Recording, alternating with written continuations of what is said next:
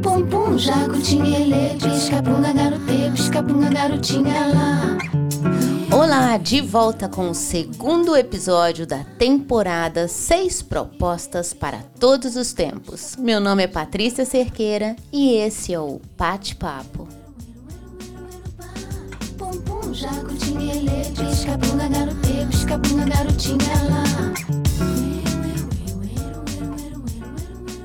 A primeira proposta para todos os tempos foi a leveza.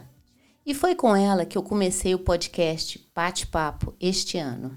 Essa temporada de seis episódios surgiu do que eu grifei a lápis e das anotações e reflexões que eu fiz sobre o livro do autor Ítalo Calvino, com o título Seis Propostas para o Próximo Milênio. Como eu disse no primeiro, eu falei da leveza e hoje eu vou falar da segunda proposta, a rapidez.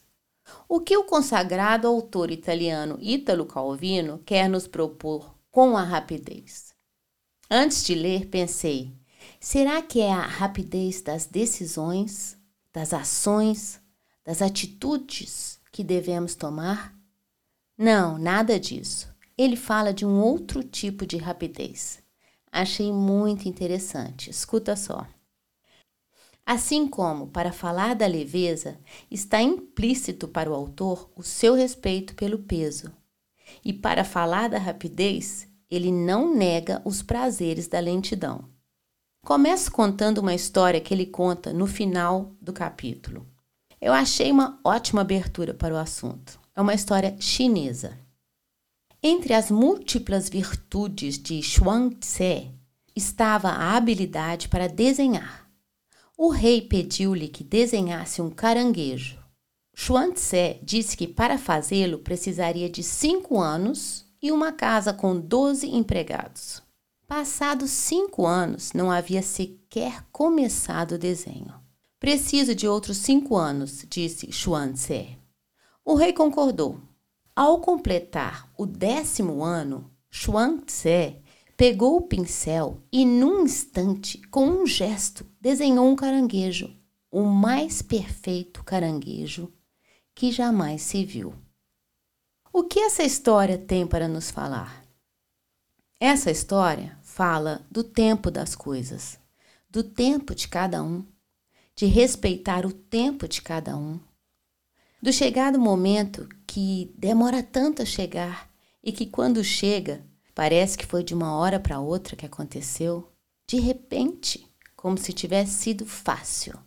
Pensando nisso, eu pensei nas melhores coisas da minha vida. Elas aconteceram e continuam acontecendo inesperadamente. E eu sempre achei que isso fosse sorte que eu defino como estar na hora certa, no momento certo, no lugar certo.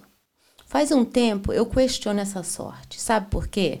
Porque mesmo as coisas inesperadas, elas acontecem sempre a partir do ponto que a gente está. E para chegar no inesperado, temos que chegar até ele. E para chegar nele, Precisamos ter caminhado até lá.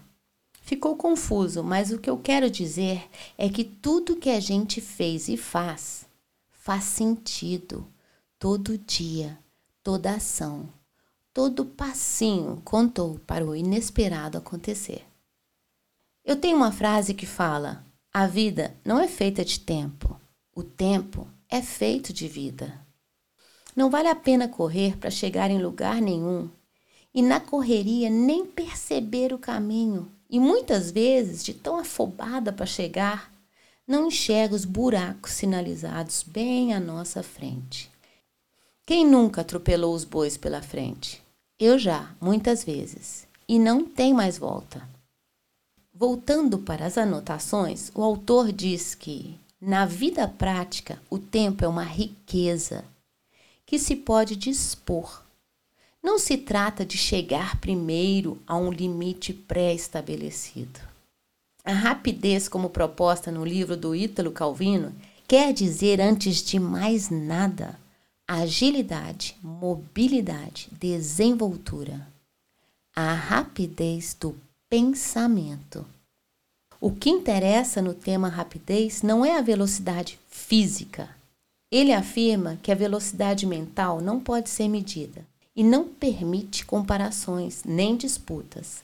A velocidade mental vale por si mesma pelo prazer que proporciona pensar. Um raciocínio rápido não é necessariamente superior a um raciocínio ponderado, mas o raciocínio instantâneo, esse é superior a todos, aquele sem passagens. Esse tipo de raciocínio, na definição do autor, é infinitamente superior ao da nossa mente. Esse raciocínio instantâneo é o que ele chama do pensamento da mente de Deus.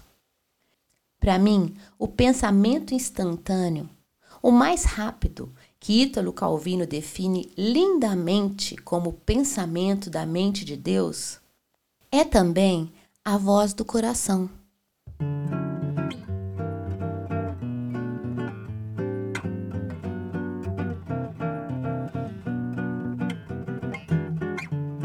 Essa foi a segunda proposta para todos os tempos, a rapidez.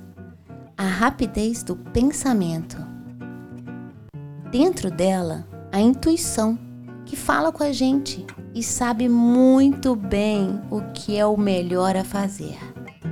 Então, aproveita dessa proposta para lembrar agora de aumentar o seu volume e escutar tudinho que essa voz tem para te dizer. Ela sabe melhor que você. Na semana que vem, eu volto e vou falar da terceira proposta, a exatidão. Qual será a proposta que a exatidão tem a nos fazer? Na próxima semana eu te conto. E até lá, fica bem e te cuida.